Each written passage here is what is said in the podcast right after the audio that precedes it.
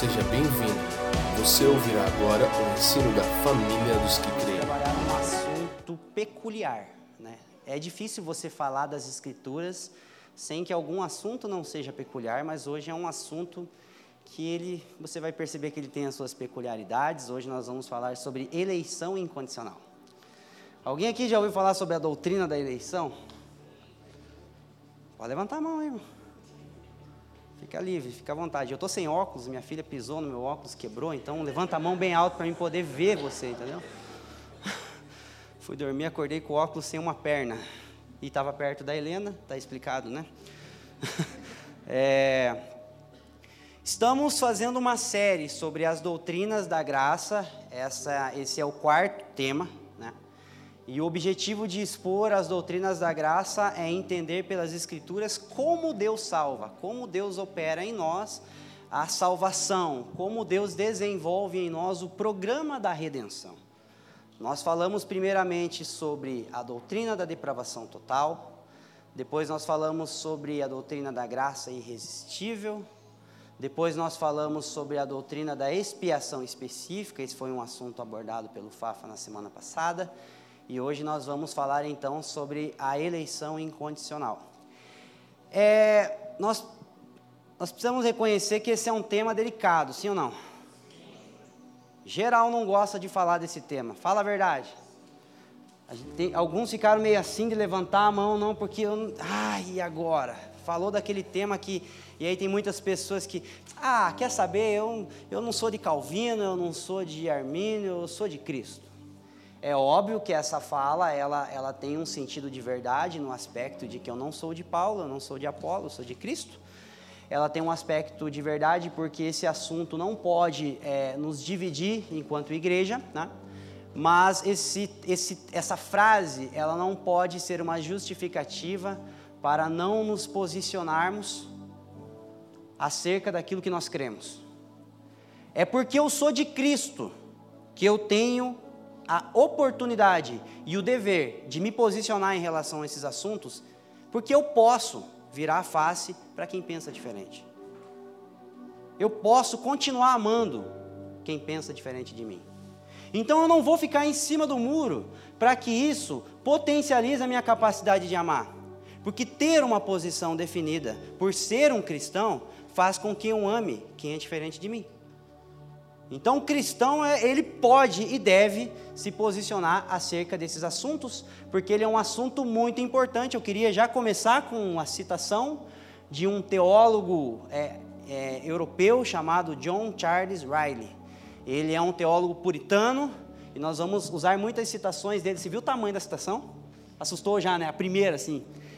Nós vamos usar várias citações hoje, vários textos bíblicos, porque o nosso objetivo é ser claro embora sejamos sucintos, o nosso objetivo é ser muito claro. Como o pastor Paulo Borges tem nos ensinado, é melhor aprender muito pouca coisa do que aprender pouco muita coisa. Tamo junto? Só antes de iniciarmos, por favor, se você está é, pegando essa, essa mensagem de hoje, é a primeira mensagem que você tem ouvido dessa série, é, você está tipo começando uma série na quinta temporada. Tá entendendo? Então, assim, a princípio, se você ouvir ela isoladamente, não vai fazer muito sentido, e é por isso que nós temos as mensagens anteriores nas principais plataformas digitais, e eu te encorajo a estar acompanhando toda semana. Nós é, liberamos né, o vídeo da mensagem anterior, então acompanhe as, quatro, as três anteriores, para que você possa entender em que contexto nós vamos abordar o assunto de hoje. Tamo junto? Vamos lá. A doutrina aqui relatada, sem dúvida alguma, é particularmente intensa, misteriosa e difícil de ser compreendida. Nossos olhos, nossos olhos não são capazes de vê-la por completo. Não temos uma direção pela qual possamos sondá-la inteiramente. Nenhuma parte da religião cristã foi tão disputada, rejeitada e insultada quanto essa. Opa, eu leio daqui. É, Nenhuma fez surgir tanta aversão a Deus, que é a principal marca da mente carnal. Milhares dos chamados cristãos dizem crer na redenção, na salvação pela graça, na justificação pela fé, mas mesmo assim recusam-se a crer na doutrina da eleição. Apenas mencionar essa palavra já é o suficiente para incitar nas pessoas expressões de raiva, mau humor e aflição. Olha que tema interessante que nós vamos trabalhar hoje. Olha que pregação de domingo à noite, que bênção, né? Vamos para a próxima citação. Mas no final das contas, a doutrina da eleição é claramente expressa nas Escrituras? Essa é a grande pergunta que deve ser feita por um cristão honesto. Se ela não estiver na palavra de Deus, então que seja descartada, recusada e rejeitada pelo homem, não importando quem a apresente. Se estiver lá, então que a recebamos com reverência, como parte da revelação divina, e crer humildemente, mesmo que não tenhamos capacidade de entendê-la por completo ou explicá-la claramente. A eleição está na Bíblia ou não? A Bíblia fala sobre certas pessoas como sendo eleitas por Deus ou não? Porque se a Bíblia fala, não é um assunto do qual nós não devemos tratar. É um assunto do qual nós devemos aprender a tratar. Sabe aquele, aquele casal que ele tem, eles têm alguns assuntos velados no casamento? Tipo assim, cara, tem um assunto entre eu e ela que ninguém entra, porque se entrar nesse assunto dá briga. Está entendendo? Mas o assunto existe. Então não é o fato do assunto não existir, é o fato de não haver maturidade para tratar dele. Então a doutrina da eleição, se ela é uma doutrina bíblica, nós precisamos aprender a tratar. Porque se a Bíblia fala, nós precisamos falar. Estamos juntos? Vamos lá, eu quero citar alguns textos que expressam né, com clareza textos é, literais que falam da doutrina da eleição. Eu vou só citá-los, eu não vou expor aqui pra, na projeção, mas é só para você ouvir e anotar. Mateus, capítulo 24, verso 22. Mas por causa dos eleitos, tais dias serão abreviados. Marcos, capítulo 8, verso 22. Para enganar, se possível, os próprios eleitos. Mateus, capítulo 24, verso 31. E ele enviará os seus anjos com grande clangor de trombeta, os quais reunirão os seus eleitos. Lucas capítulo 18, verso 17. Não fará Deus justiça aos seus escolhidos? É, Romanos capítulo 8, verso 29 e 30. Porquanto aos que de antemão conheceu, também os predestinou para seres conforme a imagem de seu filho, a fim de que ele seja o primogênito entre muitos irmãos. E aos que predestinou, a esses também chamou. E aos que chamou, a este também justificou. E aos que justificou, a estes também glorificou. Romanos capítulo 8, verso 33. Quem intentará acusação contra os eleitos de Deus? Efésios capítulo 1, verso 4. Assim como nos elegeu nele antes da fundação do mundo. 2 Timóteo capítulo 1, verso 9. Que nos salvou e nos chamou com santa vocação, não segundo as nossas obras, mas conforme a sua própria determinação e graça que nos foi dada em Cristo Jesus antes dos tempos eternos. 2 Tessalonicenses capítulo 2, verso 13. Porque Deus vos elegeu desde o princípio da salvação pela santificação do espírito e fé na verdade. 1 Pedro capítulo 1, verso 2. Eleitos segundo a presciência de Deus Pai, em santificação do espírito para a obediência e aspersão do sangue de Jesus Cristo. 2 Pedro 1, 10. Por isso, irmãos, procurai com diligência cada vez maior confirmar a vossa vocação e eleição. Eu citei 11 textos, do qual a doutrina da eleição aparece claramente nas Escrituras. Estamos juntos? Esse, texto, esse tema é um tema bíblico? E você reconhece que nós precisamos aprender a tratar desse tema, sim ou não? Então vamos orar antes de nós falarmos desse assunto? Pai, em nome de Cristo Jesus, nós queremos nos submeter à Sua sagrada Escritura, Senhor. Nós queremos levantar nessa noite a autoridade soberana da tua palavra sobre as nossas vidas. Ela é divinamente inspirada pelo Senhor. A Bíblia não é um livro que fala do Senhor, a Bíblia é um livro que mostra você falando, Senhor. Eu oro, Senhor Deus, por um ambiente fraterno, eu oro por corações abertos, eu oro por submissão à tua soberania, Senhor Deus. Eu oro por corações dispostos, corações dilatados para com a Sua palavra. E eu peço a graça do Senhor, a misericórdia do Senhor, para que eu abrir da minha boca eu possa tornar conhecido o mistério de Cristo Jesus.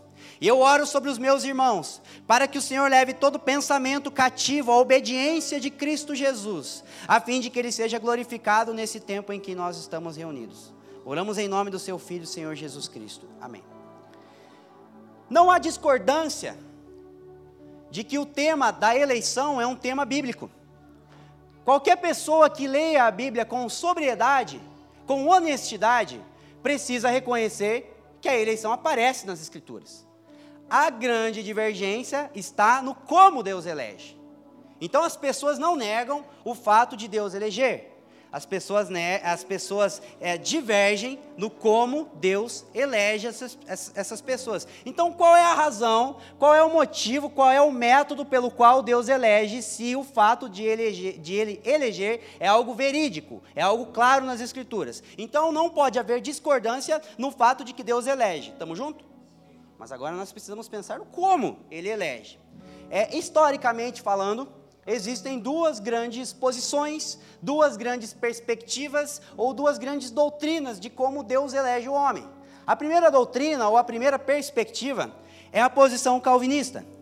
O calvinismo defende a eleição incondicional, que é a ideia de que todo homem é por natureza mau e incapaz de escolher a Deus. E por isso Deus, de antemão, elege para si um povo motivado inteiramente por sua determinação e graça por isso é usado o termo eleição incondicional, pois não depende de nenhuma ação humana para que Deus tomasse essa decisão. Então, essa é a primeira posição, a eleição incondicional, defendida pelo calvinismo, elaborada, sistematizada pelo calvinismo. A segunda é, posição acerca da eleição é a posição arminiana. O arminianismo defende a eleição por presciência, ou seja, Deus olhou para o futuro e viu quem seriam aqueles que iriam crer nele, e por isso os elegeu de antemão. O arminianismo reconhece que a obra da salvação é um ato proveniente de Deus, eles reconhecem que a salvação é puramente proveniente de Deus, é, mas foi a escolha do homem o fator determinante para que Deus iniciasse neles o programa da redenção. Então, de um lado, nós temos pessoas que acreditam que Deus na eternidade nos elegeu porque Ele quis, porque nós não poderíamos, sem a iniciativa de Deus, querer Deus. E existe um outro lado que diz que Deus olhou para a história olhou para o futuro e ele pré-conheceu, é um conhecimento antecipado, e ele viu no futuro quem seriam aqueles que iriam crer e os elegeu antes que céus e terra fossem criados.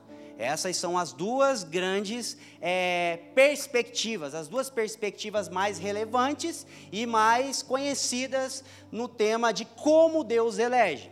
Nós, enquanto família dos que creem, cremos pelas Escrituras de que a posição calvinista, ou a eleição incondicional, é a que melhor reflete o ensino dos apóstolos e a doutrina bíblica acerca da eleição. Então, nós, enquanto igreja local, estamos nos posicionando nessa posição acerca da eleição incondicional. Contudo, nós já temos falado isso anteriormente em alguns outros momentos, inclusive recentemente nós, enquanto igreja local, postamos nas redes sociais a nossa posição em relação ao calvinismo. É, nós não podemos ser chamados de calvinistas porque cremos na doutrina da eleição. Porque, primeiro ponto, você defender a causa dos pobres não quer dizer que você é de esquerda. Sim ou não? Teria que ter todo um conjunto para te fazer ser alguém de esquerda. Você pensar no progresso do país, né? no progresso das empresas do país e tal, na abertura econômica, não te faz alguém de direita. Sim ou não? Então eu, eu creio que Calvino, ele foi assertivo no que diz respeito ao fato de como Deus elege, não faz de mim um calvinista.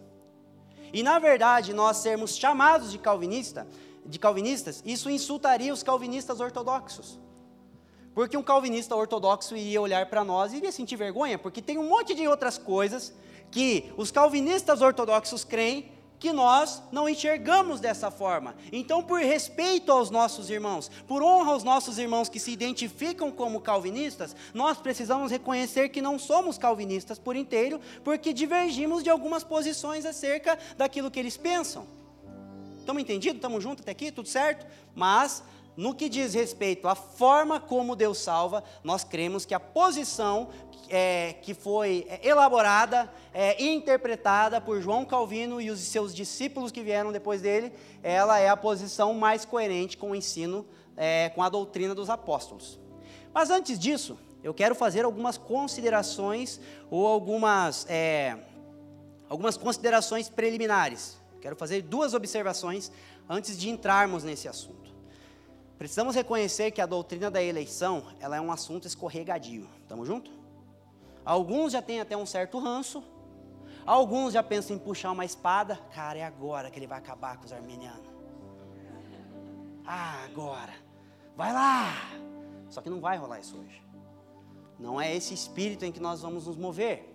É, eu quero citar dois, é, duas razões que fazem a doutrina da eleição ser um tema escorregadio, porém um solo necessário a ser trilhado pelos cristãos. O primeiro dele, primeiro deles, é os equívocos quanto à interpretação e o ambiente ácido nas discussões sobre o assunto.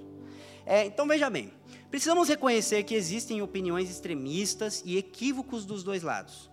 Muitas vezes acabamos ignorando os extremos daqueles que defendem a nossa posição e as reivindicações corretas daqueles que questionam o nosso posicionamento diante de tal doutrina. Então, às vezes, eu não vejo quem me apoia e está equivocado, e não consigo enxergar veracidade nos argumentos de quem discorda de mim, porque quando a gente está brigando, na verdade a gente não pensa em nada. Quem é dos nós é dos nós, e quem é contra nós é contra nós. Sim ou não? Então, a última coisa que impera no ambiente ácido é a razão e o respeito. E o fato de haver, sim, interpretações equivocadas e extremistas no que diz respeito à doutrina da eleição, faz com que hajam indagações corretas acerca dessa doutrina. Mas não é por causa da doutrina em si, é por causa dos extremos que se cometem, né? Alguém aqui já ouviu falar naquela frase assim, tipo, cara, Calvino é uma benção, mas os discípulos dele, velho. Até Jesus é uma benção e os discípulos dele queimam o filme, então imagina os discípulos de Calvino. Tem ou não? Né? Fazer o quê? Mas por outro lado, né? É, precisamos, precisamos reconhecer que isso gera um ambiente ácido. É, eu acessando a, a, a internet, né, para procurar estudar mais sobre esse assunto e me preparar de uma forma, da melhor forma possível para poder servi-los, eu fui ouvir as pessoas que apoiam a doutrina da eleição incondicional e as pessoas que discordam da doutrina da eleição incondicional. E existem alguns vídeos que começam assim, a, a demoníaca doutrina da eleição. Ele já me perdeu aqui, mas eu insisti. E eu fui ouvir o, o vídeo. Mas ele, em um momento do áudio, do, do, do, vídeo, ele chama a doutrina da eleição de masturbação intelectual. Ele chama isso de uma ideologia satânica. Gente, ele já me perdeu aqui. Eu falei, cara, agora que esse cara vai me convencer, vai lá, vai lá, algum argumento relevante. Aqui ele me perdeu. Porque Jesus disse: Vinde e aprendei de mim, porque eu sou. Não é porque eu tenho um bom ensino. Então, humildade e mansidão me qualificam como um bom mestre e não uma boa doutrina. Está entendendo? E não é nesse ambiente que nós queremos nos mover. Né? Eu quero reforçar as palavras do Leandro e do Fafa que pregaram sobre esse, esse tema das doutrinas da graça antes de nós.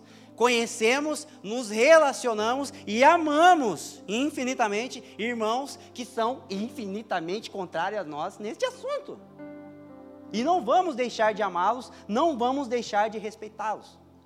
Então, nós não queremos que nenhuma, nenhum ensinamento acerca disso que parta de nós seja utilizado para atacar o irmão. Amém? Porém, o fato de haver brigas e discussões nesse meio faz com que seja necessário que cristãos de verdade aprendam a abordar esse assunto de verdade. Não é assim, ah, cara, é muita briga, eu nem vou me envolver nisso aí. Não, mas é porque tem muita briga que daí a gente tem que se envolver para levar uns tapas na cara, para virar outra face, para andar a segunda milha, para passar raiva e amar. Porque se tem alguém que pode virar a outra face no mundo é o cristão. O cristão é a melhor pessoa para ser ofendida, o cristão é a melhor pessoa para ser insultada, o cristão é a melhor pessoa para ser crucificada sem razão alguma, porque ele é um pequeno. Pronto. Então, o fato de ser um tema que é tratado de maneira ácida entre alguns, é o principal motivo pelo qual nós temos que tratá-lo de maneira branda. Amém? Olha o que que o que que um irmão que é acho que é o John Riley, isso. Ele diz acerca disso: Não afirmo que defender a doutrina da eleição seja algo absolutamente necessário para a salvação. Então, defender a doutrina da eleição não te salva. Entretanto, ser um dos eleitos de Deus é sim necessário. Argumentar a favor ou contra não te faz eleito, porque Deus já elegeu antes de você pensar em abrir a boca. Está entendendo? Então, não é esse ambiente. Né? E o segundo elemento é a, é a segunda questão, que é a tentativa de levantar questões que só são explicadas pelo fato da soberania de Deus. De um lado, nós somos tentados a não tocar nesse assunto. Eleição, mano, vamos mudar de assunto. E o Corinthians, e aí, o que, que deu do jogo lá e tal? Nós falamos de time, nós falamos até de política, mas não vamos falar desse assunto não. Existe o fato, é, existe a tentativa de não querer tratar de um assunto que a Bíblia fala. De outro lado, existe a tentativa de abordar esse assunto por, por perspectivas que a Bíblia não aborda. Pode perceber que nós não rejeitamos, nós não temos um ranço com esse assunto por causa daquilo que a Bíblia diz. Nós temos dificuldade por causa das indagações que nós levantamos em relação ao que a Bíblia diz. Mas quem é eleito e quem não é? Mas será que Deus? Mas como é que pode? Mas tá entendendo? É por causa disso. Só que assim, veja bem, nós vamos estudar isso hoje, nós vamos né, analisar isso hoje, que é, ao ensinar sobre a doutrina da eleição, Paulo reduz os seus argumentos a uma só questão central: Deus é soberano. É natural que surjam dúvidas quando, abordamos o assunto da predestinação e eleição. Contudo, nenhuma dessas questões devem colocar em jogo o caráter e a santidade de Deus. Se isso está nos levando para pensar que Deus é injusto, é uma indagação equivocada. Porque nenhuma palavra da Escritura contradiz quem Deus é. Na verdade, revela quem Deus é. Na tentativa de alguns atribuir injustiça, Paulo rebate dizendo que a criatura não tem direito de discutir com o seu Criador. Ao contrário, deve descansar na soberania de Deus. Existem questões que nem os apóstolos conseguiram explicar, a não ser afirmando: Deus sabe o que faz. E, portanto, nós não somos os que vamos conseguir explicá-las. Antes, somos encorajados a nos firmar naquilo que é claro e explicável. Em outras palavras, vamos abordar a doutrina da eleição no contexto que os apóstolos abordaram, e não vamos levantar questões como se da, do resto a gente já sabe. A única coisa que eu preciso saber agora é quem é e quem não é. Porque os discípulos, nos evangelhos, eles faziam assim. Jesus estava falando sobre a natureza, sobre o caráter, sobre a vinda do reino, sobre o funcionamento do reino. E aí os discípulos chegam e falam, então, mas quem que é o maior? Quando é que vem? É agora? Vai, na direita ou na esquerda? Quem vai sentar do teu lado? Gente, parece que esses caras entenderam tudo que Jesus disse antes, e agora a única coisa que faltava era eles entenderem isso. E às vezes nós levantamos algumas, algumas indagações acerca da Bíblia, que parece que o resto nós já entendemos. Agora só precisa entender isso aqui. Nós precisamos ser humildes quando nós abordamos as Escrituras e nos fixar naquilo que ela explica e descansar na soberania de Deus naquilo que ela não explica. Estamos juntos? Então vamos lá. É, próxima citação. Dada essa introdução, eu quero falar agora sobre a eleição incondicional. Veja bem, nós não vamos fazer uma defesa da nossa posição e nós não vamos nem argumentar contra outra posição, embora isso em alguns, alguns momentos vai surgir naturalmente, né? Mas o objetivo aqui não é uma apologia à doutrina da eleição incondicional. Nós começamos falando sobre o fato dela ser bíblica. Estamos juntos? Nós começamos falando, depois nós falamos sobre o fato de haver duas perspectivas acerca de como Deus elege. Nós escolhemos uma e agora nós vamos explicar a que nós, enquanto família dos que creem, escolhemos. Tudo certo até aqui? Vamos lá. A definição básica de, de eleição incondicional. Eleição incondicional é o ato de Deus eleger dentre toda a humanidade morta e condenada em seus delitos e pecados, um povo para justificar, santificar e glorificar, ou resumidamente, redimi-los, para louvor de sua glória. Deus elege esse povo exclusivamente segundo o beneplácito de sua vontade, não havendo nenhuma razão no homem que, o, que, o, que coopere para isso. A doutrina da eleição incondicional afirma que Deus escolheu um povo para neles operar a obra da salvação e fez isso exclusivamente porque quis, não porque houvesse algum motivo no eleito em questão que o levasse a tal escolha, mas inteiramente porque foi essa a sua vontade. Essa é a nossa definição é, de, é, na igreja local, de como nós entendemos a doutrina da eleição incondicional. E agora, no decorrer desse sermão, nós vamos fazer argumentações do porquê cremos assim e quais são as implicações de crermos assim. A primeira argumentação é o fato de que a eleição precede a fé. Eu gostaria que você abrisse comigo em Atos capítulo 13, verso 48, por gentileza.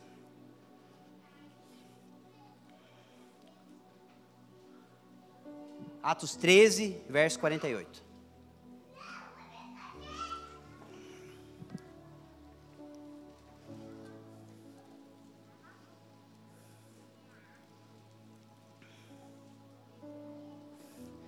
Ouvindo isso, alegraram-se e glorificaram a palavra do Senhor e creram todos quanto estavam ordenados para a vida eterna. E creram todos os que, haviam sido designados para a vida eterna. Quem creu? Quem foi designado? Sim? Ou quem creu foi designado? Foi designado porque creu. Não? Creu porque foi designado. Hã? Creu porque foi? Ou foi porque creu? A ordem dos fatores não altera o produto? Altera, irmão. Aqui tudo. Lembra dessa fala do professor na aula de matemática? Eu lembro da escola ainda. Faz acho que uns 50 mil anos que eu não estudo, mas eu lembro. É, essa, a forma como nós interpretamos isso, determina tudo. É, a eleição precede a fé, nós já falamos isso, inclusive nessa série. Nós já falamos disso na série de Romanos, capítulo 3, capítulo 10 e 11, que o Fafa abordou também. É, já falamos disso várias vezes, mas queremos entrar nisso de novo. É, olha o que John Piper diz acerca da fé. Como, é, de onde vem a fé? No, no, se ela vem antes ou depois. A fé não é a condição para a eleição, mas justamente o contrário. É a eleição uma condição para a fé. Então, a condição para você ser eleito não é a fé. A condição para você ter fé é você ser eleito. Amém? Olha o que, que diz o comentário da Bíblia de Estudo de Genebra. Se Deus olhar para o futuro a fim de ver as escolhas que faremos por nossa própria conta, não verá outra coisa a não ser a rejeição total ao Evangelho. Se Deus olhar para o futuro, a única coisa que ele vai ver é ódio, rebeldia e rejeição. Os pecadores escolhem a Cristo somente porque Deus os escolhe e os conduz a essa decisão ao renovar o coração deles. Então, a fé, ela existe por causa da eleição e não a eleição por causa da nossa fé. Nós já vamos explicar isso adiante. É, se Deus escolheu o homem de antemão porque viu que este iria crer em Deus, logo Deus está a serviço da história do homem.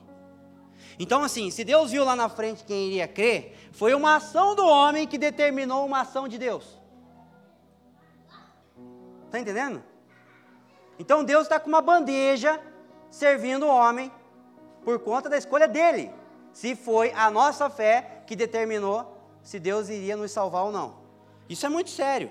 Porque é, se Deus olhou na história, como o Leandro já falou anteriormente, quem colocou a história lá na frente, irmão? Quem pôs a história lá? Se Deus viu no futuro que o homem iria crer, quem pôs o homem lá no futuro para ele crer? Está entendendo?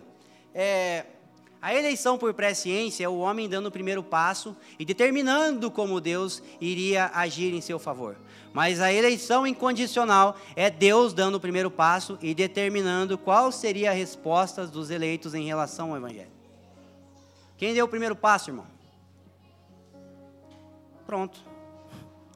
Se afirmamos que foi uma escolha humana que determinou a escolha divina, logo nós não podemos dizer que nós os amamos porque ele nos amou primeiro. Se nós dizemos que foi uma escolha nossa que determinou que Deus iria nos escolher, não faz sentido dizer que nós nos amamos porque Ele nos amou primeiro. Na verdade, nós demos uma piscadinha para Deus. Lá no futuro, entendeu? Deus não se aguentou, eu vou amar.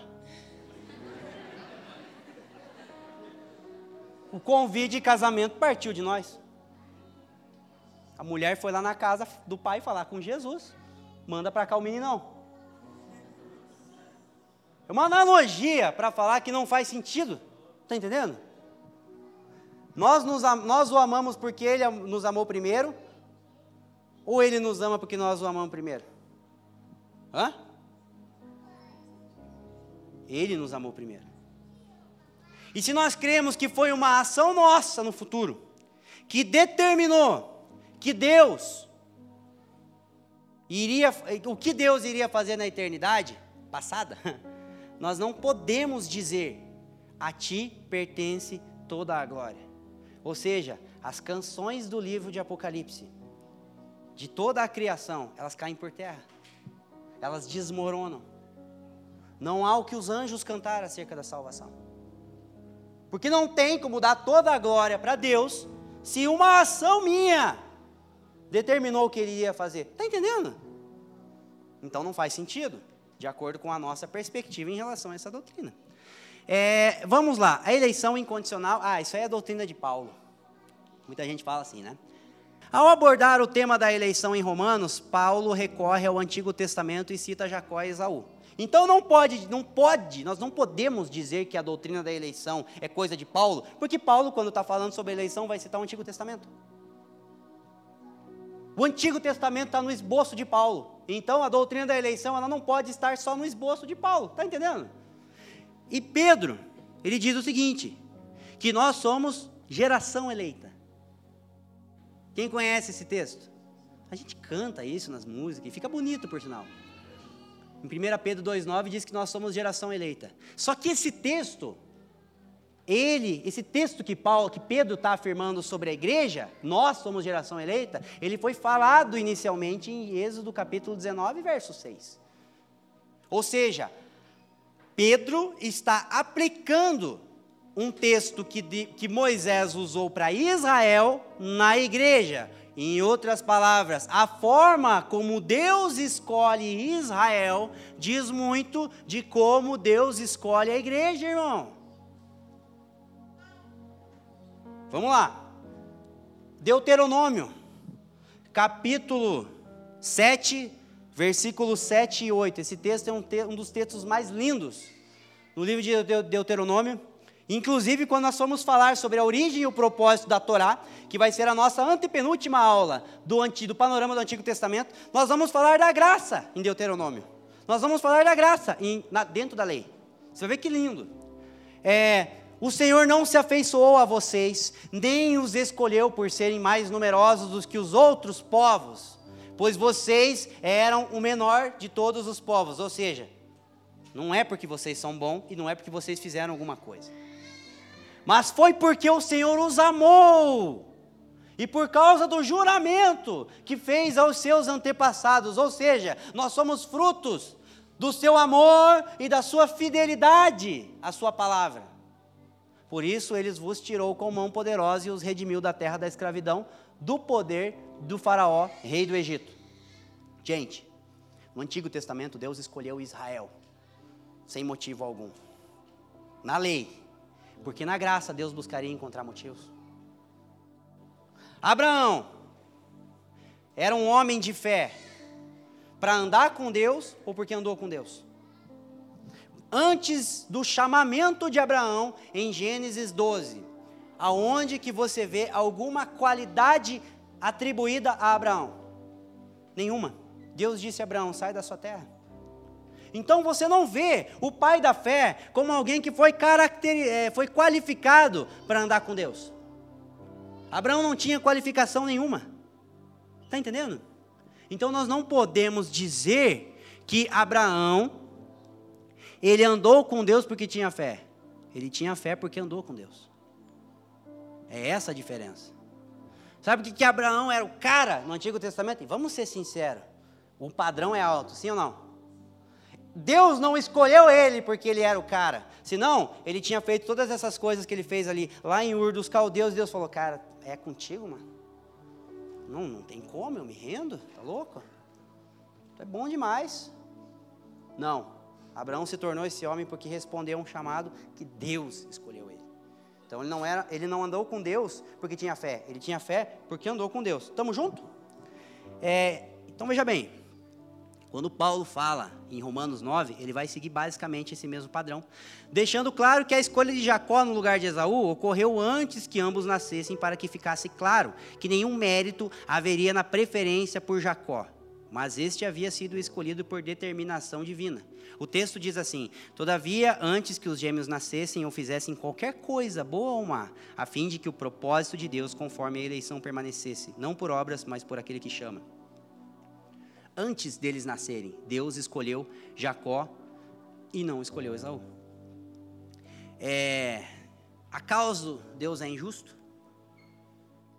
Não faz sentido, Felipe, não é justo uma coisa dessa, porque o Esaú, cara, ele que foi enganado na história, quem deu um balão foi o Jacó. De maneira nenhuma! Pois ele diz a Moisés: Terei misericórdia de quem eu quiser ter misericórdia, e terei compaixão de quem eu quiser ter compaixão. Portanto, isso não depende do desejo ou do esforço humano, mas da misericórdia de Deus.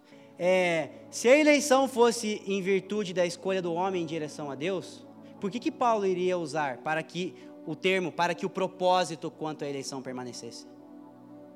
E se Paulo defendesse a ideia de que nós fizemos algo no futuro para que Deus fizesse algo na eternidade, por que, que ele já iria indagar? É Deus injusto? Sendo que toda a carta de Romanos, como era característico da razão pela qual os apóstolos escreviam epístolas, ela na verdade estava respondendo indagações que já estavam acontecendo numa igreja local. Então, já estavam achando que Deus era injusto. Aí Paulo fala: de maneira nenhuma é, a eleição ela é baseada no bom propósito de Deus. Artigo número 10 dos cânones de Dort, que foi essa confissão calvinista acerca dos cinco pontos do calvinismo, acerca das doutrinas da graça. Eleição baseada no bom propósito de Deus. A causa dessa eleição graciosa é somente o bom propósito de Deus. Esse bom propósito não consiste no fato de que, dentre todas as condições possíveis, Deus tenha escolhido certas qualidades ou ações dos homens como condição para a salvação.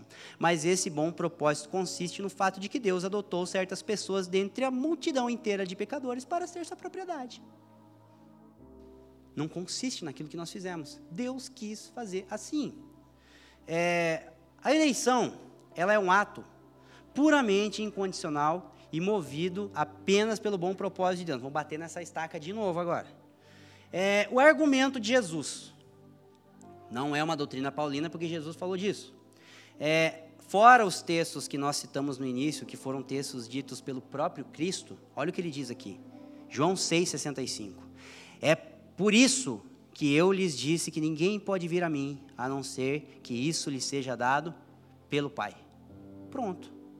Ninguém vem a mim se o Pai que me enviou não o atrair, e eu o ressuscitarei no último dia. Aí esse texto aqui, pronto. João 10, 27. As minhas ovelhas ouvem a minha voz, e eu, a, e eu as conheço, e elas me seguem. Então veja bem, você não crê para ser uma ovelha, você crê porque é uma ovelha. Está entendendo? Conversão não é um bode se tornando uma ovelha. Conversão é uma ovelha perdida voltando para casa seguindo o seu pastor. Eu vou falar de novo porque isso precisa ficar claro. Conversão não é um bode se tornando uma ovelha. Conversão é uma ovelha perdida voltando para casa seguindo o seu pastor. Jesus disse: Eu vim para transformar bode em ovelha, ou eu vim para buscar as ovelhas perdidas da casa de Israel. Tu já nasce ovelha e não sabe o que é. Aí tu fica, em vez de falar, é, tu fica falando igual bode, tu fica agindo igual bode, mas a verdade é que você não sabe que é uma ovelha. Aí Deus revela para você, por intermédio da loucura da pregação, que Jesus Cristo é teu Senhor, o teu pastor e o cordeiro que te representa. Aí você descobre que é uma ovelha, não é que você se torna uma ovelha. Aí você passa a ser ensinado, reeducado pela graça, porque a graça de Deus se manifestou para nos salvar, Tito, capítulo 1, capítulo 2, e para nos educar. Então o que, que a graça faz? Ela pega uma ovelha e muda a ovelha de rumo, volta para tua casa. Aí o pastor vem e puxa ela, e o pastor vai limpando ela. Só que a graça, ela vai o quê? Ela vai educar essa ovelha a ser ovelha no meio das ovelhas. Então bode não vira ovelha, irmão. Ah, eu sabia que lá é um bode. Calma. E nós vamos falar do papel do evangelismo na doutrina da eleição incondicional. Não sai chamando ninguém de bode, não, não sei o capeta. Pronto, o argumento de Paulo agora, Romanos capítulo 8, verso 28 e 29. Esse é um dos textos mais importantes sobre a doutrina da eleição na Bíblia. E você não pode estudar a doutrina da eleição sem ler esse texto. Felipe, me indica um livro para a doutrina da eleição. Romanos 8. Depois que você ler Romanos 8 e quase arrancar a folha da tua Bíblia, de tanto riscar e comentar, a gente vai falar de uma literatura boa aí. É, Romanos 8, 28 e 29. Se puder projetar, por gentileza. E sabemos que todas as coisas cooperam para o bem daqueles que o amam, dos que foram chamados de acordo com o seu propósito. Pois aqueles que de antemão conheceu, também os predestinou para seres conforme a imagem de seu filho, a fim de que ele seja o primogênito dentre muitos irmãos. Veja bem, pode ficar no 29 ali. Esse texto é um dos principais argumentos pelo qual aqueles que acreditam que Deus elegeu por presciência, é, é o principal embasamento do que essas pessoas dizem, porque olha o que, que diz esse texto aqui: aquele que de antemão, abre lá em 1 Pedro 1, 2, por gentileza. 1 Pedro capítulo 1, verso 2. Diz assim: eleitos segundo a pré-ciência de Deus. Então tem, certa, tem certo sentido, tem certo fundamento porque que as pessoas dizem que Deus escolheu porque pré-conheceu. O que, que é pré-ciência, irmão? É um conhecimento antecipado? Não. No contexto onde a Bíblia está sendo escrita, não. Porque nós precisamos entender que o apóstolo Paulo, sendo um judeu, ele só pode estar falando de conhecimento, de conhecer no sentido bíblico. Alguém aqui sabe o que significa conhecer no sentido bíblico? Intimidade. Afeição. Então, no Antigo Testamento, textos como Amós, por exemplo, ele vos escolheu, também pode ser traduzido como ele vos conheceu, ou ele vos amou, porque conhecimento na Bíblia é afeto. Porque senão o apóstolo João não diria, se nós o conhecemos, se nós dissermos que o conhecemos e não nos relacionamos por intermédio dos seus mandamentos, ou seja, nós não, os obe não o obedecemos, nós não o conhecemos. Então, conhecimento, segundo os apóstolos, não tem a ver com saber, tem a ver com experimentar. Deus nos amou e, o que ele nos conheceu? Ele nos amou, ele se afeiçoou de nós. Então, conhecimento é amor. Conhecimento é intimidade. Adão conheceu Eva. Eles foram um. Então, o termo conhecimento, ele pré-conheceu, ou seja, ele nos amou primeiro. Ele nos amou antes que viéssemos a existir. Estamos juntos? Então, o conhecimento antecipado de Deus não tem a ver com uma informação antecipada, tem a ver com o fato de Ele ter se afeiçoado a nós antes que nós dessemos alguma razão para isso, ou antes que nós dessemos alguma razão para Ele nos odiar. Então, antes de você cair, Deus já te salvou. Olha que doido, o cordeiro foi molado antes da fundação do mundo. Então, Jesus não é um técnico de segurança que vem aqui para arrumar a empresa que pegou fogo, com extintor na mão, cara, vem aqui arrumar. Não. A salvação veio antes da queda. É doido isso, né? Por como assim, Felipe? Sei lá. Teu apóstolo fala, não sei, não discuto coleiro. É, você acha que eu vou querer ser melhor que ele? É... Então vamos lá. O argumento de Paulo em Efésios 1. Esse texto também é um texto muito importante. Efésios capítulo 1, verso 4. Porque Deus nos escolheu nele antes da fundação do mundo para sermos santos e irrepreensíveis em sua presença. Nos escolheu nele antes da fundação do mundo. Efésios 1, 11. Tendo sido predestinados conforme o plano daquele que faz todas as coisas segundo o seu propósito, o propósito da sua vontade. É, 2 Timóteo 1,9 diz assim: que nos salvou e nos escolheu com uma santa vocação, não em virtude das nossas obras, mas por causa da sua própria determinação e graça. Essa graça nos foi dada em Cristo Jesus desde os tempos eternos. É, aqui, fala do porquê que Deus escolheu. Olha o que, que diz lá em Efésios 1,4. Ele nos escolheu segundo o beneplácito da sua vontade. Essa palavra beneplácito é uma palavra bonita, né? Você pode traduzir assim: sabe o que Deus nos escolheu? Porque Ele bem quis. Porque Ele quis. Porque Ele achou que essa era a melhor escolha para Ele. Ele julgou ser melhor para Ele. Então Deus nos escolheu segundo a sua própria determinação. Ele determinou que ia escolher, Ele escolheu. É, não há nenhum outro motivo que justifique a, a, eleição e predestinação, a não ser a soberana vontade de Deus. Nós temos muito a falar sobre quando, como e para quê, mas quando falamos do porquê, tudo se resume numa simples e definitiva e determinante afirmação: porque Ele quis. A gente pode falar quando que Deus elegeu? Na eternidade. Para quê? Para a santidade. Por quê? Porque Ele quis. Então dá para estudar as outras coisas, mas a razão é porque ele quis. Nós cantamos várias vezes que o amor de Deus é incompreensível. Tão impressionante, tal, tal, tal, tal, né? Não, não tem como explicar o amor de Deus. Então por que, que a gente tenta explicar a razão pela qual Ele nos escolheu? Está entendendo? Nós somos reféns das nossas próprias palavras.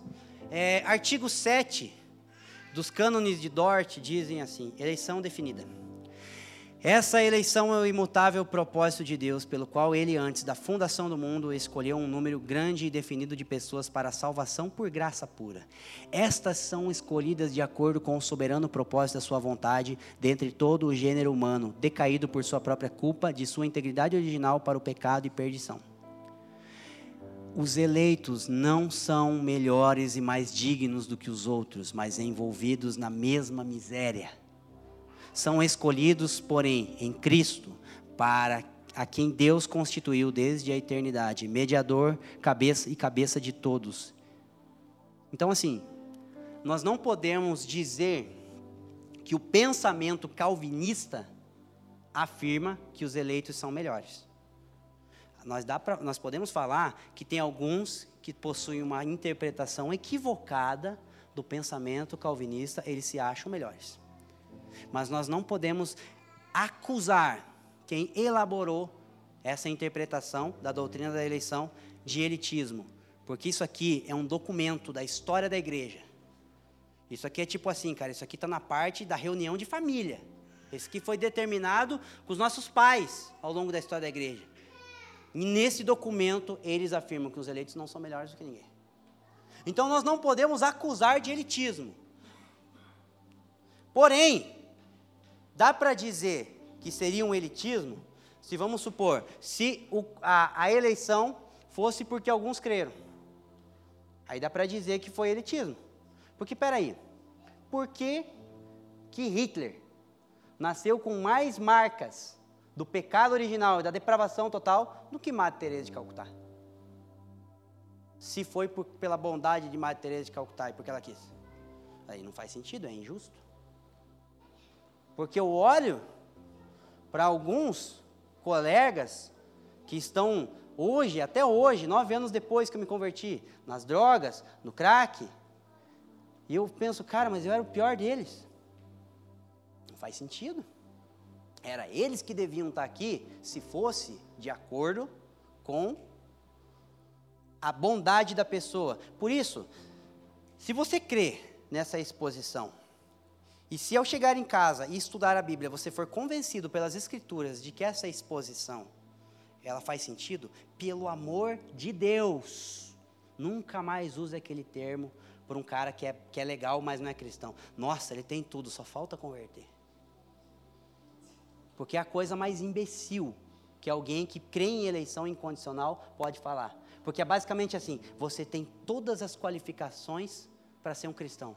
Só falta Jesus e falar: Eu não me aguento, você é bom demais. Eu vou te salvar.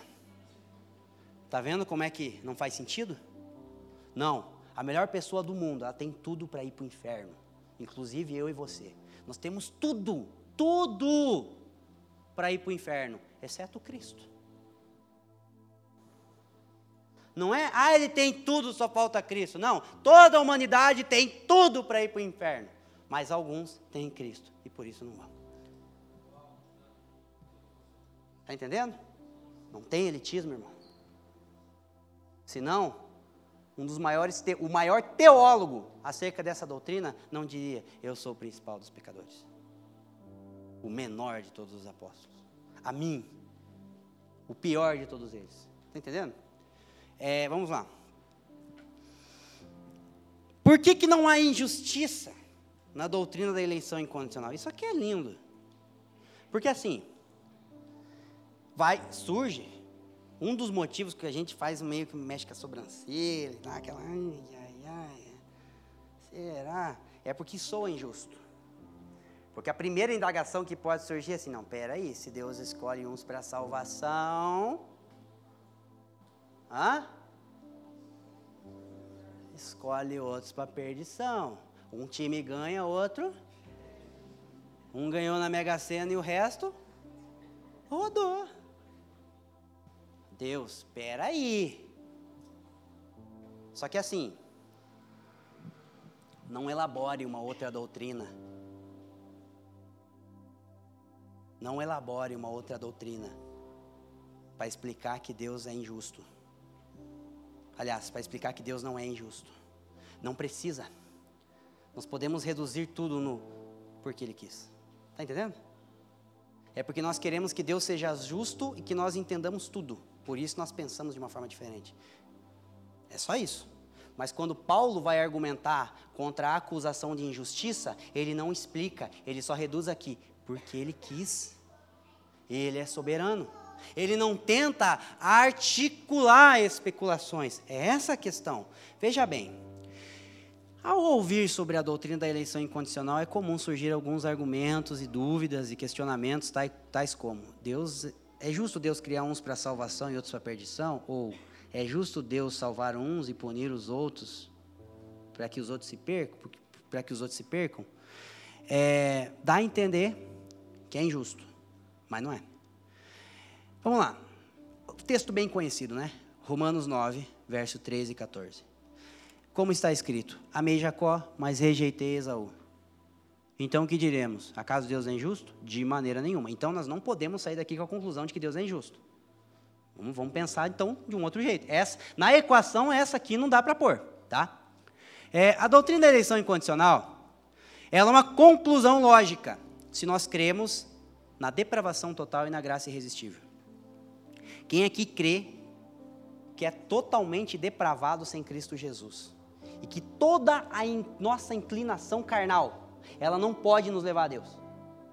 E quem é que crê que a obra da salvação, ela é dele, por ele e para ele? A, então, crê que Deus elegeu sem razão nenhuma, é lógico. É uma conclusão. Se nós cremos que o homem é puramente mau e que Deus se responsabiliza pelo começo, meio e fim da salvação, nós não podemos crer de outro jeito, senão de que Ele nos elegeu incondicionalmente. Esse é o primeiro ponto. É, vamos lá. A doutrina é, da depravação total, ela explica a eleição incondicional. Veja bem, toda a raça humana está condenada. Deus decidiu salvar alguns. Por isso que nós não podemos interpretar esse assunto como que uma dupla predestinação, que é a primeira conclusão lógica que nós temos. Deus predestina uns para serem E Deus predestina outros para. Nós podemos pensar que é uma dupla predestinação, mas a ideia de dupla predestinação ela não existe. Contudo, existe a eleição incondicional e a reprovação do homem. Então, uns são eleitos e outros são reprovados. Isso aqui nós não podemos ignorar isso aqui. É, mas assim, estava todo mundo perdido. Estava todo mundo condenado. Deus decidiu salvar alguns. Não tem nem como discorrer isso aqui, é simples. Assim, pastor Leandro Alves, que é um, é um cara gente boa e tal, ele chama, chama a igreja inteira aqui para comer uma pizza depois do culto. Só que assim, ó, a Ju tá viajando, eu tô facinho hoje, hein? É, vou dormir hoje sem levar um chute da Helena, vai ser uma benção. É, aí assim, só que daí, a hora que ele tá lá fora, lá conversando com o Pupo, nós reúne aqui e falamos assim, galera, vamos fazer o seguinte, ele é um cara bom demais. Vamos comer a pizza e depois falar que nós estamos sem grana? Bora, ele é bom demais. Acabou de pegar o décimo terceiro, tá tudo certo. Aí nós vamos lá. Ih, pastor. Cara, deu ruim. Aí ele fala assim: Tá bom. Tem 100 pessoas aqui. Eu vou pagar a conta de 10. E os outros 90 não. Ele é injusto por isso? Ele está sendo mais do que misericordioso em pagar para 10. Está entendendo? Não devia pagar para ninguém, porque no final das contas, vocês que tramaram contra mim. Todos nós escolhemos deliberadamente pecar contra Deus. Deus escolheu salvar alguns e outros não. Aonde que é injustiça em Deus, sendo que todos estavam salvos, estavam perdidos? Todos estavam condenados. Então, assim, pela ótica da eleição incondicional, Deus amou Jacó e se aborreceu de Esaú. Pela ótica da depravação total, ele odiou os dois. Se não fosse pela eleição, Deus odeia Jacó. Então, nós precisamos entender que antes de Deus eleger, ele já odiava os dois. Porque os dois tinham pecado contra ele, desde o nascimento, como diz Davi. Então veja bem, pela ótica da eleição, Deus ama alguns. Pela ótica da depravação, ele é justo em odiar todos nós.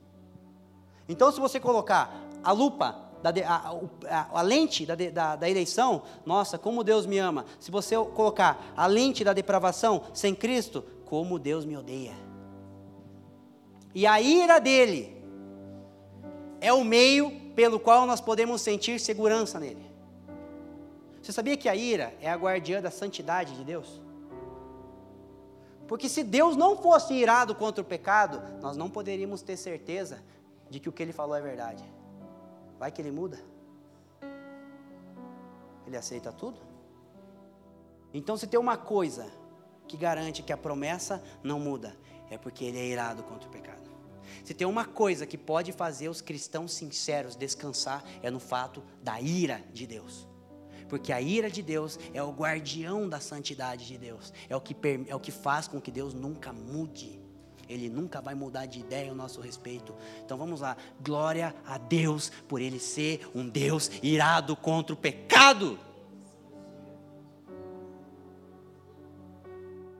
Porque é isso que dá sustento, solidez, consistência na afirmação de que Ele é bom. Porque senão poderia ser duvidoso. Eu digo que eu sou justo, você me tem por justo mas tem algumas coisas que eu faço vista grossa e não me incomodo. Vai confiar em mim ou não?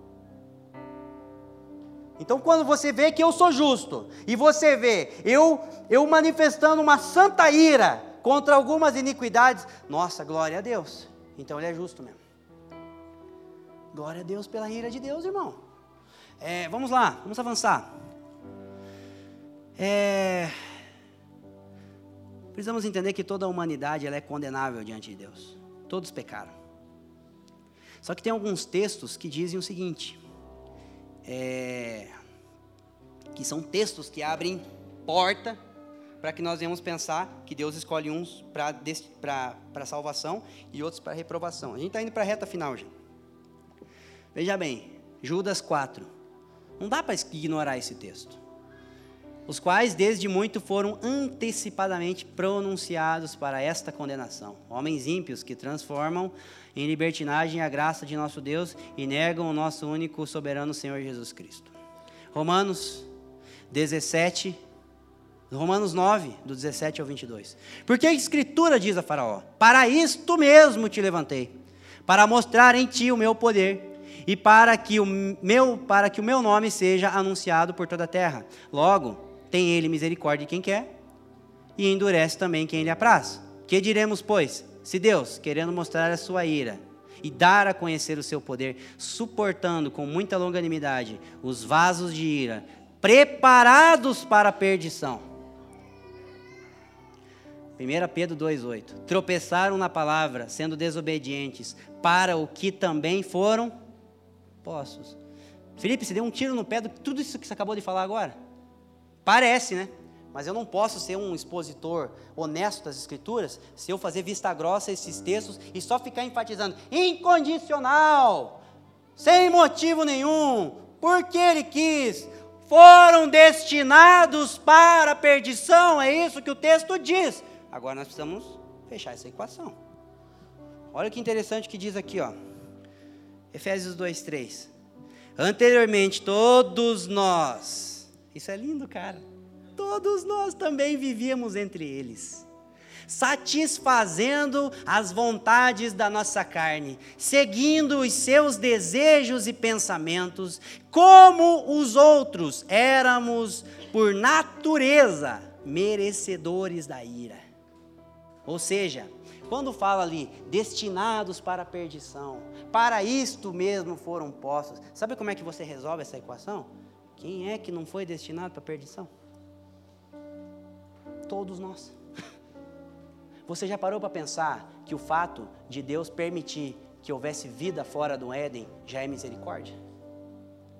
Você já parou para pensar que o fato de Deus ter escolhido Noé, do qual todos nós somos descendentes, já é misericórdia? Ele podia ter encerrado tudo ali, cara. É por isso que a Bíblia diz: Ele suportou com muita longanimidade os vasos de ira, mas por que, que suportou com muita longanimidade os vasos de ira? Porque ele quis. então, assim, ai, mas Deus destinou uns para reprovação. Quem foi que ele não destinou? Pela ótica da depravação? Está entendendo? Todos nós tínhamos esse destino. Porque a única coisa que Deus pode fazer com uma humanidade completamente pecadora, completamente rebelde, é destinar todos. Então, assim, a mesma coisa que estava todo mundo numa esteira, indo para a perdição. Tem um filme do Toy Story, né? A gente gosta de citar filme da Marvel e tal, né? É bonito, mas eu assisto o filme com as minhas filhas, eu sei decorar esses filmes. Aí eles estão indo tudo para lá. Eles vão cair num, num, negócio lá que derrete os lixos lá, tá todo mundo morrendo. Agora imagine a mão de Deus. Woody, Buzz e aquele, aquele ali, aquele ali, o ursinho roxo que é o, é, que é o, que é o vilão do filme, esse aqui fica, o, o Lotso. Esse aqui vai ficar. O cavalinho, e tal. Não estava todo mundo no mesmo trilho? Quem não estava destinado para a perdição, meu irmão? Então Deus não é injusto, todos nós, todos pecaram, não há quem busque a Deus. Está entendendo? Então, então não é que Deus destinou uns para isso e outros para aquilo. Todos estavam destinados para a perdição e Deus escolheu salvar alguns, alguns. E eu quero colocar uma citação de um teólogo chamado Wayne Gruden. E ele vai matar a charada de um jeito tão bonito que é melhor colocar ele, porque ele fala bonito e nós estamos aprendendo. Citação número 4, por gentileza.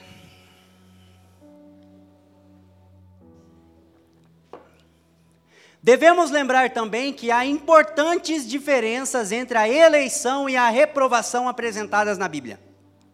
A eleição para a salvação é vista como uma causa para regozijo e louvor a Deus, que é digno de louvor e recebe todo o crédito pela nossa salvação. Deus é visto como quem nos escolhe ativamente para a salvação, o que ele faz com amor e prazer, mas a reprovação é vista como algo que traz tristeza a Deus, não deleite, porque Ezequiel 33 diz que Deus não se alegra na morte do ímpio.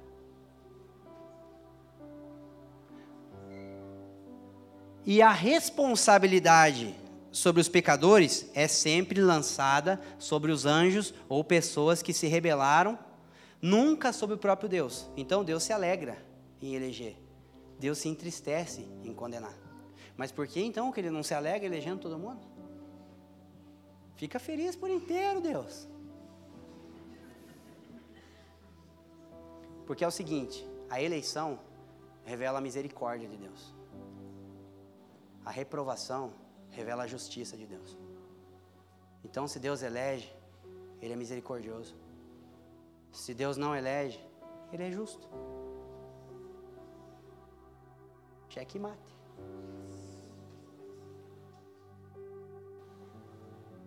Pronto. E como Deus quer revelar a plenitude dos seus atributos, justiça e justiça e misericórdia. Se Deus elege, Ele é misericordioso. Cara, como eu meditei nisso, Leandro, nesse final de semana, cara. Porque no carnaval me converti. Estou fazendo aniversário hoje. Nove anos. Vocês me aguentam. Misericórdia, cara. Foi misericórdia. Mas por que, que alguns dos meus amigos morreram no crack sem conhecer a Deus? Porque Deus é justo. Não tem outra explicação, irmão. Então tudo que Deus faz remete a quem Ele é. Justos e verdadeiros são os seus. Livro de Apocalipse. Ao Senhor pertence a salvação.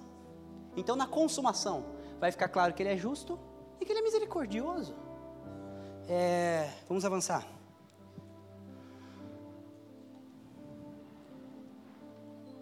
Podemos acusá-lo de não fazer conforme queremos. Isso é verdade. Nós podemos dizer, Deus, você não faz as coisas do jeito que nós queremos. O que revela a nossa prepotência. Mas nunca podemos acusá-lo de se contradizer ou de ser injusto. Porque é impossível atribuir a ele alguma falta. É impossível. A gente pode até dizer que Deus não faz do jeito que a gente quer. Mas a gente nunca vai poder dizer que Deus é injusto. Porque o livro de Romanos diz que ele encerrou todos debaixo do pecado para que toda língua se cale. Então, se Deus elegeu alguns, nenhum eleito tem alguma coisa para dizer para Deus acerca dos seus méritos. E se Deus reprovou os outros, nenhum perdido pode dizer para Deus que Ele é injusto. Toda língua vai. Shh, ninguém vai ter o que argumentar contra Deus no final das contas. Mesmo Ele sendo justo e misericordioso. Cara, Ele é muito sábio, cara. Eu fiquei pensando, Deus, mas só você para pensar numa coisa dessa? Meu, você é muito sábio, cara, que top! Sabe assim? Tipo, cercou de todos os lados, não tem o que dizer. Tá bom, acabou por aqui.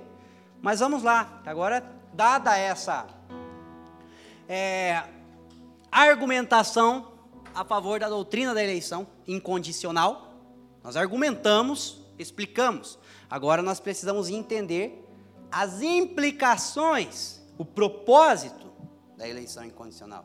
Por quê? Né? Qual que é o, o, a finalidade de Deus fazer isso? Eu quero citar três motivos. E nós estamos indo para o final. O primeiro objetivo da doutrina não é um primeiro a nível de ordem de importância, tá, irmão? Não acho que isso aqui é mais importante que o segundo, o segundo é mais importante que o terceiro. Eu vou citar simplesmente numa ordem. O objetivo da doutrina da eleição incondicional é nos trazer segurança. Olha lá Romanos capítulo 8, verso 31 ao 39. Romanos 8, 28, 29, 30 e 31 é aquele texto que nós lemos que Deus escolheu, nos escolheu de antemão para sermos conformes à imagem e semelhança do seu filho. Olha o que, que o apóstolo Paulo vai dizer agora. Que diremos, pois, diante dessas coisas? Se Deus é por nós, quem será contra nós? Aquele que não poupou seu próprio filho, mas o entregou por todos nós, como não nos dará juntamente com ele todas as coisas? É, quem fará alguma acusação contra os escolhidos de Deus? É Deus quem os justifica. Quem os condenará? Foi Cristo quem morreu, que morreu. E mais, que ressuscitará, aliás, que ressuscitou e está à destra de Deus, e também intercede por nós.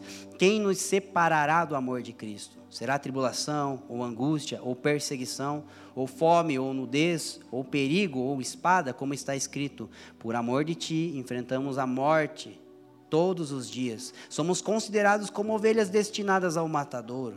Mas em todas essas coisas somos mais do que vencedores por meio daquele que nos amou pois estou convencido de que nem a morte, nem a vida, nem os anjos, nem os demônios, nem o presente, nem o futuro, nem quaisquer poderes, nem altura, nem profundidade, nem qualquer outra coisa na criação será capaz de nos separar do amor de Deus que está em Cristo Jesus, nosso Senhor. Então, Paulo, ele coloca um fundamento da eleição incondicional e daqui a pouco ele começa: quem é que pode condenar? Quem é que pode nos acusar? Quem é que pode nos separar?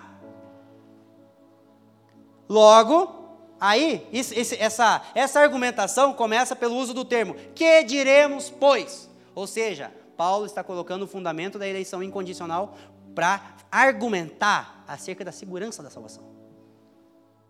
Que vai ser o tema da semana que vem, a preservação dos santos. Por isso que eu não vou entrar muito nesse tópico, porque semana que vem nós vamos falar sobre esse quinto aspecto da doutrina, das doutrinas da graça, que é a preservação dos santos. A doutrina da eleição garante a nossa preservação, porque aquele que começou a boa obra vai. Calma. Eu sei que nós é traia, mas calma, tá? Calma. Não se desespere, não ache que não tem jeito. Ah, quer saber, irmão? Hum, Deus é bom, os irmãos são uma bênção, para mim não dá. Eu vou colocar um balde aqui, pei. Carnaval mesmo? Né? Calma. Não faça isso pelo menos até semana que vem.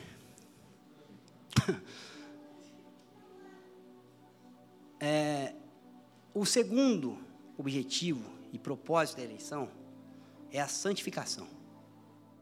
Abre comigo em Efésios capítulo 1, verso 4, por gentileza, e Romanos capítulo 8, verso 29. Muitos interpretam equivocadamente a doutrina da eleição e acreditam que, pelo fato de serem eleitos, podem viver de maneira relaxada e descompromissada com os padrões de vida estabelecidos pelo Evangelho. Contudo, essa interpretação é equivocada, pois nem mesmo a certeza da eleição é uma evidência de que a pessoa é eleita. Você ter certeza da tua salvação, da tua eleição, não garante que você é eleito. Espera aí, Felipe, mas você acabou de falar que era para trazer segurança, mas tá cheio de gente com certeza da salvação no boteco agora. Tá cheio de gente achando que é eleito no sambódromo e não tá lá para evangelizar, cara.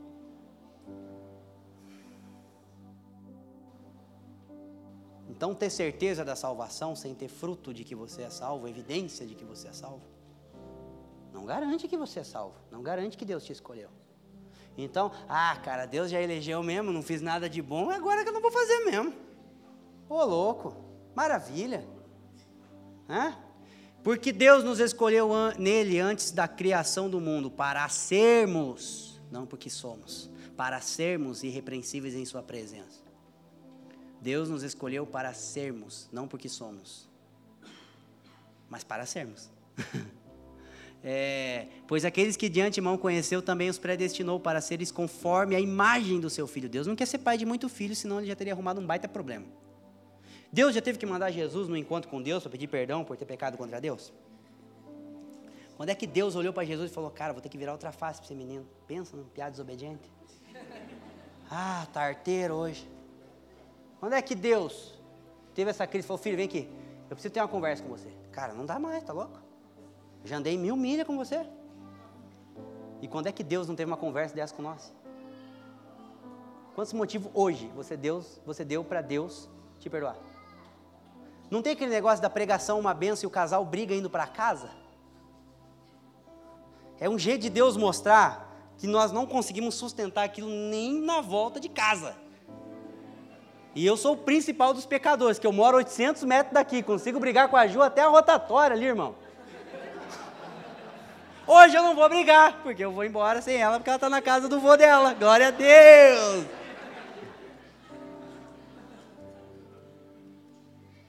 O propósito da eleição é nos tornar semelhantes a Jesus. E a evidência presente de que esse propósito está sendo levado a cabo é a santificação operando naqueles que creem. Sobre santificação, Olha o que John Stott comenta. Citação número 5, por gentileza, John. John.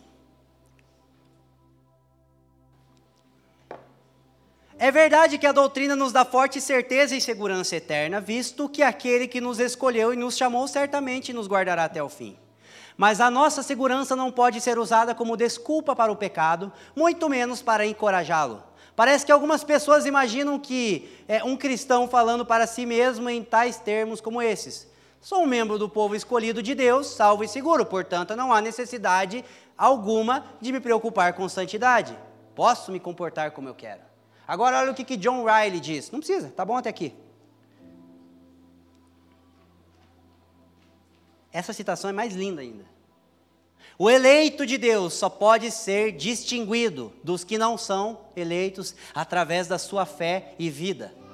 Como podemos saber se há um capitão ou timoneiro num navio muito distante de nós? Mesmo com um telescópio, tudo o que posso discernir é que os seus mastros e as suas velas ainda é os seus mastros e as suas velas. Ainda assim, vejo que o navio está se movendo numa direção correta. Isso é suficiente para mim.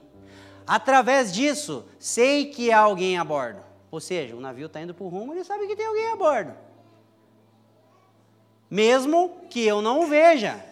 A eleição de Deus é da mesma forma. Não podemos ver a ordenação, mas os resultados de quem por meio dela não ficam escondidos. Então, assim, Tu olha um barco lá, tu não vê quem está dirigindo, você não vê se tem alguém pilotando aquilo lá, mas você vê que está indo para o rumo certo. Tu não pode dizer se a pessoa é ou não é, mas as evidências que ela está dando mostram que ela está no caminho. É esse o ponto. Então não há garantia, mas há evidências. O homem não pode dar nenhuma garantia de salvação por si mesmo, porque toda garantia está em Cristo. Mas o nosso corpo, alma e espírito devem mostrar todas as evidências de que a obra da salvação está operando em nós. É... Terceiro ponto. A doutrina da eleição incondicional nos impele à proclamação do Evangelho. Esse pode ser um outro equívoco quanto à certeza da salvação. Porque assim, eu posso me equivocar quanto à minha eleição. Eu sou eleito, partiu o boteco. Eu posso é, me equivocar quanto quanto à eleição do outro. Eu sou, ele é eleito. Por que, que eu vou lá no boteco pregar o evangelho para ele? Ele é eleito? Sim ou não? Então, se eu sou eleito, não preciso ser santo. E se ele é eleito, Deus vai alcançar ele. Eu fico aqui com a minha bebida, ele fica lá com a bebida dele. Está entendendo? Nós podemos ter essa interpretação equivocada em relação a nós, e nós não é, abraçamos a santidade. E nós podemos ter essa interpretação equivocada em relação aos outros, e nós não pregamos o Evangelho. Veja bem, por que, que nós devemos pregar o Evangelho? Eu nem queria argumentar, depois desse argumento que eu vou dar, mas é para ficar bonito, para encerrar a mensagem completa e legal, eu vou argumentar depois. Mas o primeiro argumento é porque Jesus pregou o Evangelho. Pronto, irmão. Jesus não podia ter vindo guardado a vida dele durante 33 anos, tranquilo lá em Nazaré. Ele vai e morre. E daí, de repente, Pedro lá. Chu. Aí João, cara, Jesus, tem um cara lá. Sabe? Por que, que Jesus, ele vem e segue-me? Vem e segue-me. Ele pregou, irmão. Os apóstolos pregaram o evangelho para os eleitos. Olha que lindo esse texto, em Atos capítulo 18, por gentileza. Atos 18, verso 9 ao 11.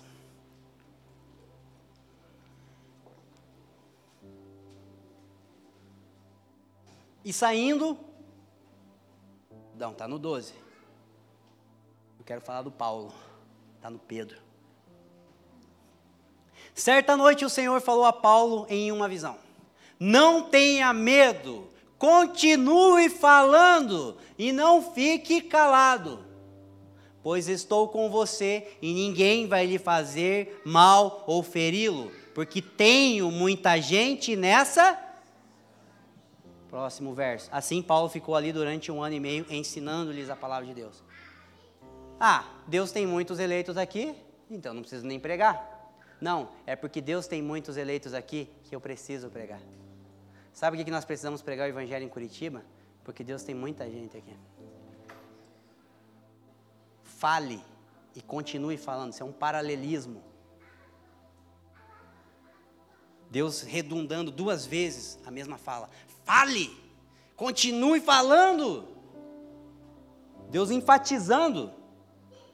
Então, Paulo não deixou de pregar o Evangelho, porque haviam eleitos, mas ele pregou o Evangelho, porque haviam eleitos. Por quê, Felipe? Vamos lá para 1 Coríntios capítulo 1, por gentileza. Que é um texto bastante conhecido também. 1 Coríntios capítulo 1, verso 21. Visto que na sabedoria de Deus o mundo não o conheceu, por meio da sabedoria humana, agradou a Deus salvar aqueles que creem por meio, por meio, pela, através, por intermédio da loucura da pregação. Deus escolheu a, pregação para ser um meio pelo qual ele estende a salvação. Espera aí, Felipe, mas isso quer dizer, se Deus fala, Deus quer salvar os que creem por meio da loucura da pregação, então por que, que eu prego o evangelho para toda criatura e nem todo mundo se converte? Porque existem dois tipos de chamados na Bíblia. É a forma como a teologia diver, é, define, né, distingue. É o chamado geral e o chamado eficaz. O que, que é o chamado geral? O que vocês foram fazer ontem? Vocês foram chamar todos. Vocês não sabem quem é eleito, né? Vocês foram chamar todos. O que é o chamado eficaz? É aqueles que o Espírito Santo convence enquanto vocês falam. Então, o chamado geral é algo que o Espírito Santo faz por intermédio da pregação. O chamado específico, o chamado eficaz, é o que o Espírito faz enquanto nós estamos efetuando o chamado geral. Prega o evangelho a toda criatura, é o chamado geral. Quem vai convencer? Cristo, o Espírito Santo. Chamado eficaz. E vamos voltar lá para Atos 13. E creram todos os que foram destinados para a salvação. Mas Paulo pregou só para aqueles que iam crer? Não. Pregou para todos, chamado geral. Quem foi destinado para a salvação creu, chamado eficaz. Porque naquele momento o Espírito Santo deu a eles uma revelação de Cristo Jesus. Não foi nem carne nem sangue que te revelou isso, mas meu Pai que está no céu. É... Então, assim, você não deixa de pregar porque você não sabe quem é eleito ou não. E você não deixa de pregar porque você sabe que os eleitos serão alcançados. Você prega porque você é um eleito. Então eu não fico me preocupando quem é e quem não é. Eu ajo como um. Então não é porque, ah, eu desisto de você, você não vai se converter. Ah, você já tem tudo. É, você é eleito, né? Então, não, eu sou um eu me comporto como tal. Então a pregação do Evangelho, ela não tem nem tanto a ver com quem vai ouvir, mas com quem vai pregar. Por que, que eu prego o Evangelho? Porque eu não sei fazer outra coisa. Por que, que eu sou santo? Porque eu não sei ser de outro jeito. Eu sou ovelha, agora aprendi que ovelha fala bé e eu falo bé. É minha natureza, eu sou assim. Eu não prego porque tem que, eu prego porque eu sou. Eu não oro porque tem que, eu oro porque eu sou. Eu não amo porque tem que, eu amo porque eu sou. É esse o ponto. Então a doutrina da eleição incondicional, ela faz o quê? Ela coloca a obediência como aspecto de gratidão e não como um requisito. É esse o ponto. Eu vou encerrar com essa citação de John Riley, John Charles Riley. Ele, olha o que, que ele fala sobre a doutrina da eleição e o evangelismo e a pregação. Citação número 7, por gentileza. A doutrina da eleição nunca teve a intenção de prevenir a salvação de pecador algum. Ao pregar e realizar as boas obras, estamos cumprindo a ordenança de abrir a boca do Evangelho a todos os homens, mulheres e crianças e convidando-os a entrar por ela. Não sabemos quem são os eleitos de Deus, e quem ele quer converter. Nosso dever é convidar a todos, sem nenhuma exceção. Devemos dizer: acorde, arrependa-se, acredite e venha a Cristo. Converta-se, clame a Deus, lute para entrar pela porta estreita. Venha, porque tudo já foi consumado a Deus e Deus o ama. Cristo morreu por você. dizer que ninguém escutará ou será salvo, a não ser os eleitos de Deus, é um tanto quanto desnecessário. Sabemos que isso é óbvio, mas é um absurdo usarmos isso como desculpa para não pregar o Evangelho. Quem somos nós para agirmos como se soubesse quem são os eleitos de Deus? Não somos ninguém. Nós convidaremos a todos acreditando que esse convite será aceito por alguns. Profetizaremos até os mortos, se Deus assim nos ordenar. Oferecemos, ofereceremos a nossa vida a todos, mesmo que muitos rejeitem essa oferta. Fazendo isso, estaremos seguindo os mesmos passos do nosso Mestre e seus apóstolos. Alguém que cria piamente na doutrina da eleição incondicional. Sabe o que isso aqui é? Fala de alguém em que a eleição está operando na vida dele a santificação. Por que, que nós faremos? Porque nós somos. Eu não sei quem é e quem não é. Eu sei que eu sou. Porque eu não poderia amar Deus por mim mesmo. Deus só pode ter me elegido. Só que assim, esse ensino, essa mensagem, ela pode ser concluída de dois jeitos. Você pensa assim, cara, então deu ruim, mano. Nem sei se eu sou eleito, cara. Se comparar com o dia de hoje, com a última semana, ah, Deus. Calma. Tem duas alternativas, tá? E nós vamos orar ao Senhor. Se você diz que é cristão e está decidido a viver uma vida sem compromisso com Cristo e sua santidade, repense a sua eleição. Se você está decidido a colocar Cristo e o pecado no mesmo discurso, você precisa repensar. Então é bom que você saia daqui se questionando, né? Cara, eu não sei se eu sou ou não. É bom. Eu oro para que Deus remova toda a segurança de salvação. Se algum que está aqui, se alguém que está aqui está determinado a pecar, e mesmo assim colocar Cristo na sua vida. Que nenhuma convicção de salvação proclamada pelo diabo tome conta das nossas mentes agora em nome de Jesus. Porque a coisa que mais o diabo quer dizer para alguém que acha que é salvo, mas está perdido em seus pecados e delitos é dizer: você é uma bênção, Deus te escolheu. Então nem toda segurança de salvação provém de Deus, porque tudo que o diabo quer é manter pessoas na escravidão do pecado, e se for preciso, ele vai usar o discurso da salvação para manter essas pessoas. Porque como eu diria, Deus é pai até do Romário. O Romário não dizia que era filho de Deus? Pois é, irmão. Esse é o ponto. Então que Deus arranque do nosso interior toda a segurança, caso seja essa a nossa intenção. Contudo, porém, entretanto, se você está tendo dificuldade de seguir a Cristo por conta das suas fraquezas e pecados, mas está determinado a viver para a sua glória, descanse no fato de que aquele que começou a boa obra vai concluir. Ufa, né?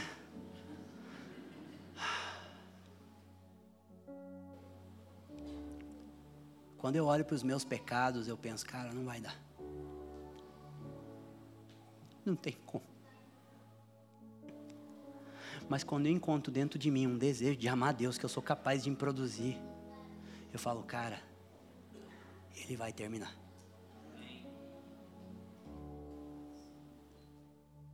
Olhe para a sua situação, mas ouça com toda a atenção, discernimento, sensibilidade, o clamor do Espírito dentro de você. Porque ninguém pode dizer que Jesus é o Senhor, se isso não prover do Espírito Santo. Então, eu gostaria de, de, de concluir nessa noite. É, com muita solenidade, com muito respeito, com muita quietude. Se há em você alguma fagulha de am querer amar Deus, isso não pode vir de você, irmão. Descanse no fato de que aquele que começou a boa obra vai salvar. Se entregue. Se entregue ao Evangelho. De novo.